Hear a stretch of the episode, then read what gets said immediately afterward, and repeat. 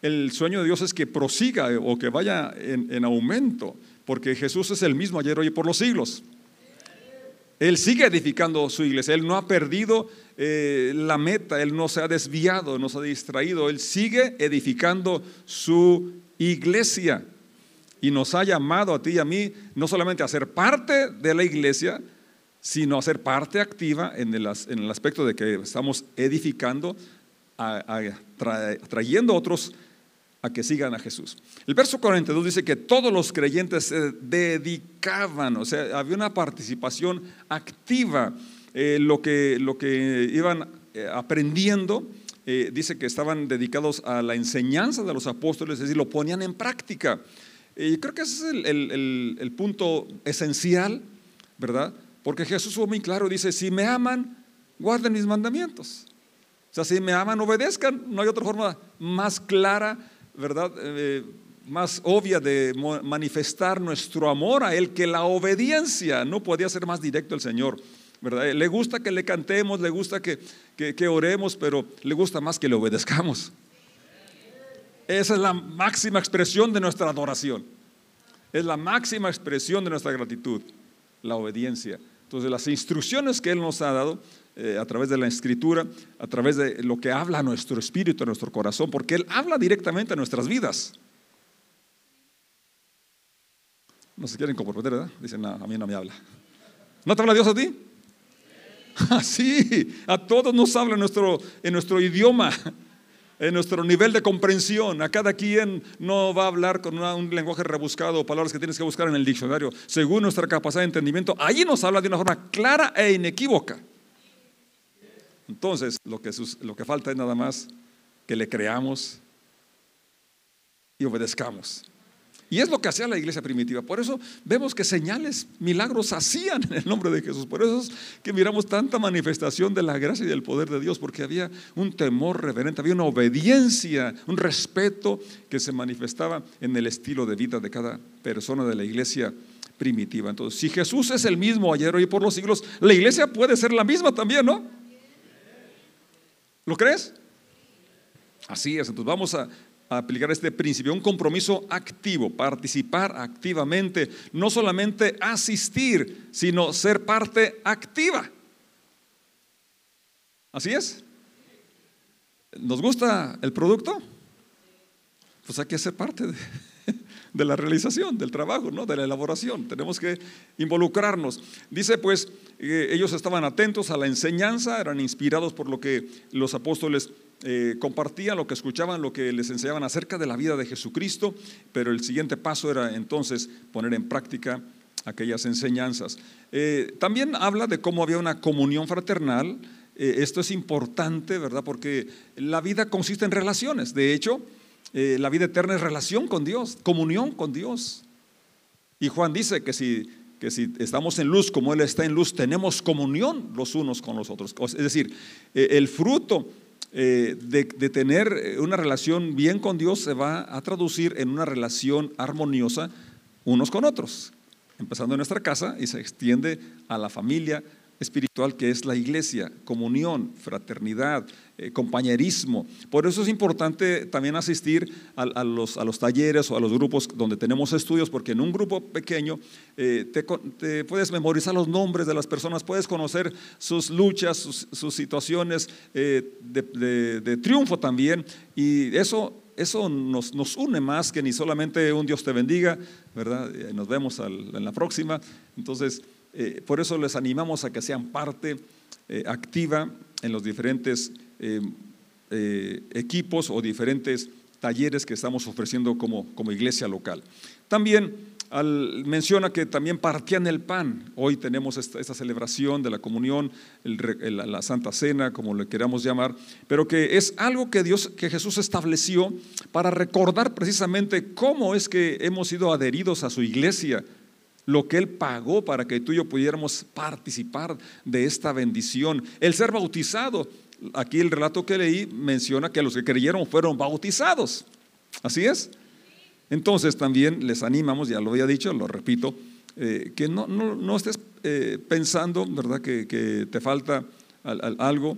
Eh, lo que la Biblia es clara, es que te arrepientas y creas. Son dos cosas que puedes hacer. ¿Es cierto?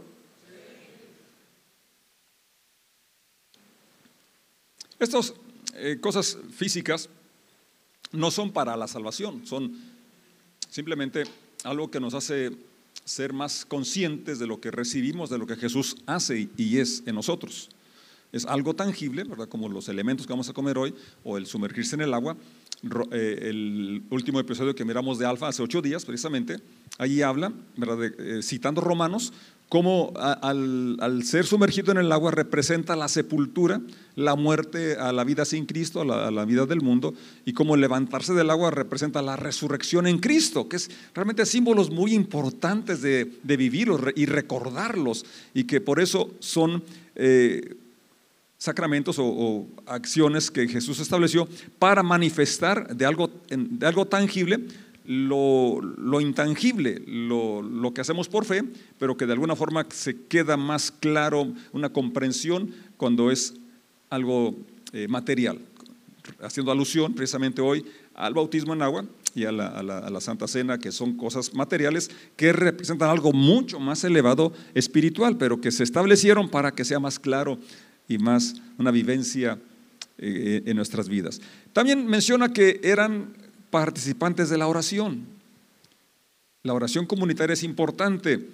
Por eso tenemos aquí los, los miércoles, ya tenemos, no sé si más de un año, que en lugar de la alabanza y predicación como lo veníamos haciendo, ahora tenemos este, este día que lo hemos llamado aprendiendo a orar. Si ya sabes orar, vente para, para orar juntos. Y si no sabes orar, pues ven para que aprendas.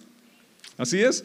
Y es, es como cuando aprendemos a hablar o a caminar pues ¿cómo, ¿cómo, se aprende? Pues practicando, realizándolo, haciéndolo es como se llega a aprender. Y esta iglesia, por eso la iglesia primitiva era una iglesia poderosa, una iglesia viva, porque era una iglesia que oraba en lo individual y oraba en comunidad. Algo que tú y yo podemos hacer, que estamos llamados a hacer. Si somos la iglesia del Señor y si Él es el mismo, entonces hay principios que se aplican para nuestra vida también. ¿Es cierto?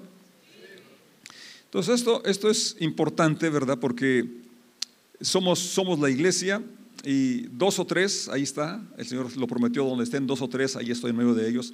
Es cierto, como David lo mencionó, eh, y es, la Biblia lo menciona, el Señor habita en cada uno. Así es, cada uno tenemos comunión con Dios y qué bueno, donde quiera que vayas, donde quiera que estés, ahí tienes comunión con Dios. Pero hay algo especial y tú y yo lo hemos disfrutado cuando nos juntamos, dos o tres, Allá hay una bendición especial que se sienta, se experimenta y Dios así lo planeó porque somos interdependientes. Es, así diseñó Dios la iglesia, que nos necesitemos unos de otros, que nos bendigamos unos a otros, que nos exhortemos, nos animemos unos a otros. Entonces, eh, ahí están algunas de las disciplinas, principios que Dios dejó para hacer su iglesia. Vemos también que eran personas generosas.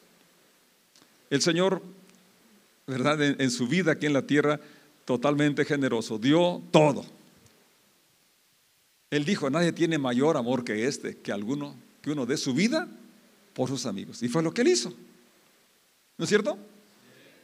Así es, no, solamente eh, su tiempo, sino su vida. Nos dio su sabiduría, sus conocimientos, nos dio todo lo que él tenía. Él vino aquí a bendecir. Entonces, él espera que tú y yo también seamos eh, al ser sus seguidores, al ser sus discípulos, al ser sus hijos, eh, tengamos ese corazón generoso, ¿verdad? Donde vemos el esfuerzo incluso que nos lleva a dar la segunda milla y allí ocurren los milagros. Allí ocurren, ¿verdad? Las cosas extraordinarias por ese extra que le ponemos. Cuando disfrutamos lo que hacemos, el tiempo pasa y las cosas salen mejor. Cuando disfrutamos el amar, servir a Dios, eh, esto realmente nos, nos llena de energía, en lugar de drenarnos, nos llena de energía. Verso 44 dice, todos los creyentes se reunían en un mismo lugar y compartían todo lo que tenían, vendían sus propiedades y posesiones y las compartían el dinero con aquellos que tenían necesidad. Es decir, había una apertura, una empatía en la práctica, no solamente en las oraciones, sino también en la realidad. Ellos creyeron que el Señor venía ya en esos días. Sí, por eso es que vendieron todo lo que tenían. Pensaban que ya Y cuando preguntan, bueno, ¿por qué el Nuevo Testamento no habla de los diezmos? No, porque allí vendían todo. Lo daban todo, no, solamente los diezmos y las ofrendas, sino que dice que lo daban todo. Pero el principio aquí es la generosidad, compartir de lo que Dios nos ha dado. Eh, la escritura menciona, ¿verdad? Pablo da un, un, hincapié que cada primer día de la semana, cada uno aparte, según lo haya Dios prosperado, según es algo eh, equitativo, ¿verdad? Algo eh, que va de acuerdo a, al ingreso que Dios nos ha dado. No es una cuota, es algo que, que sale espontáneo, pero si hay una disciplina de, de separar un porcentaje para, para honrar a Dios, para servir a la comunidad, a la iglesia, a la familia a la cual Dios nos ha traído. Entonces somos su iglesia cuando nos comprometemos al avance de ella, al mantenimiento de ella, hablando pues de la iglesia local, la familia local. Así como cada uno tenemos cuidado de nuestro cuerpo, ¿verdad? De, alimentarlo, de darle agua, sobre todo en estos tiempos de, de, de tanto calor. Disculpen que no tengo una botella para cada uno ahí. Pero así como cuando tenemos sueño nos dormimos, cuidamos nuestro cuerpo, tenemos alguna enfermedad y vamos al médico, entonces también podemos aplicar ese principio al cuerpo de Cristo, que es la iglesia. ¿Me expliqué? Sí, si la iglesia es el conjunto, la comunidad, y tiene una enfermedad, una deficiencia, somos llamados todos, porque dice Pablo, si un miembro se, se duele, todo el cuerpo lo siente.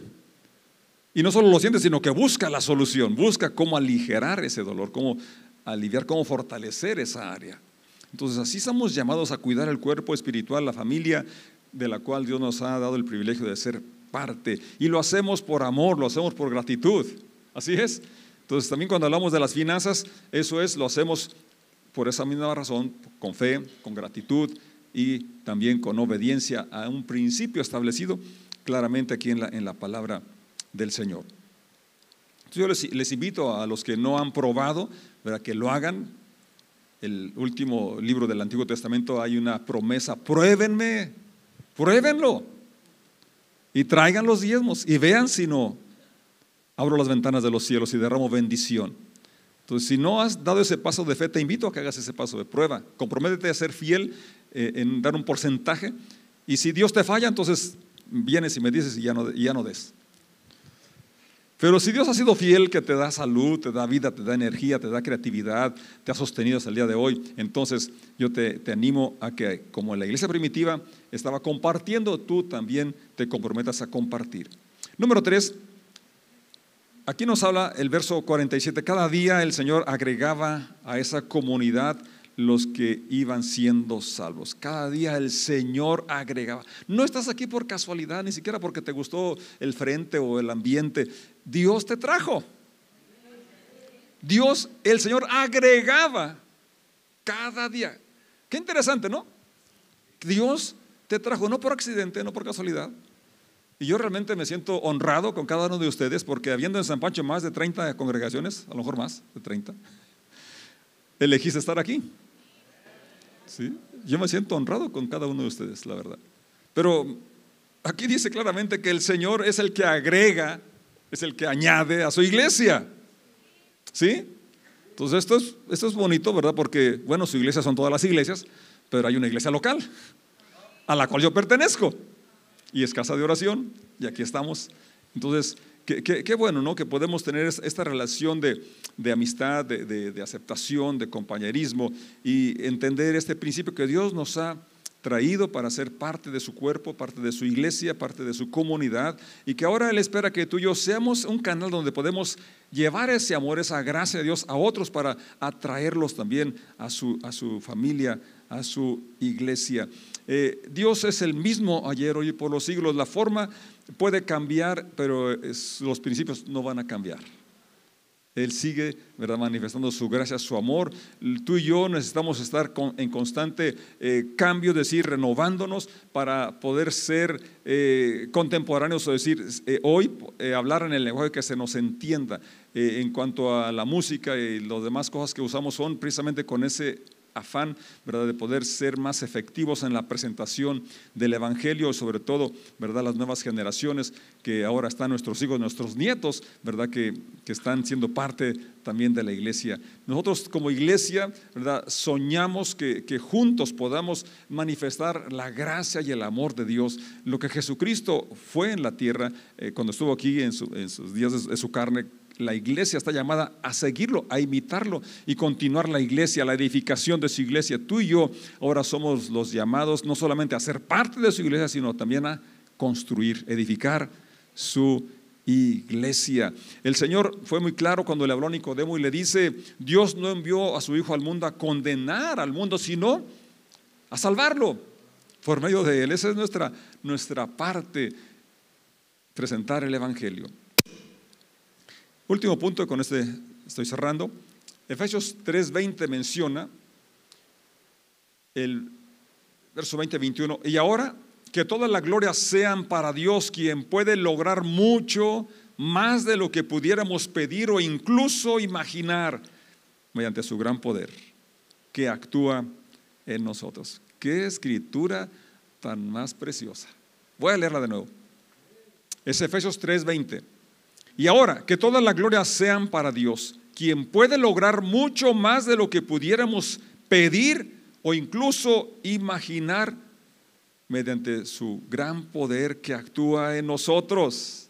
Gloria a Él en la iglesia y en Cristo Jesús por todas las generaciones desde hoy y para siempre. Entonces se puede lograr lo imposible aquello que ves que no se puede alcanzar, realizar. Aquí Pablo está diciendo que se puede lograr y mucho más que eso, incluso mediante el gran poder que actúa en nosotros. Puede hacerlo personal que actúa en mí.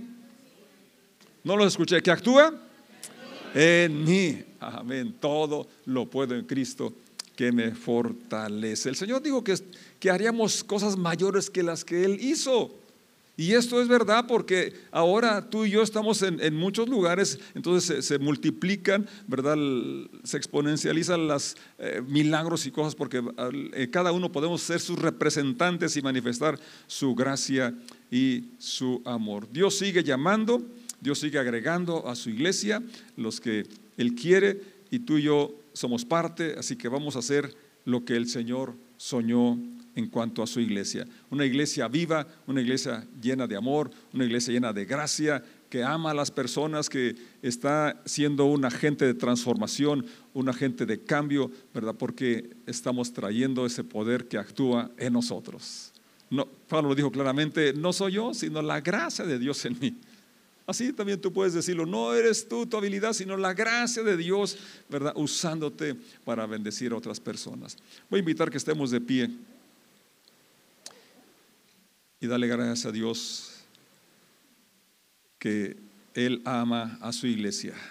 El texto inicial de Efesios dice que Jesús amó a la iglesia.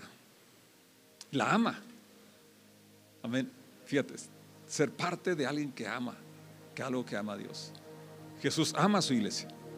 Y Pablo lo refiere que estuvo dispuesto a entregar su vida para rescatar a la iglesia, para formar la iglesia, para establecer la iglesia, para que tú y yo seamos parte de su iglesia. Es, es lo más importante que tú te sientas amado, aceptado e incluido en el pueblo que Él ama.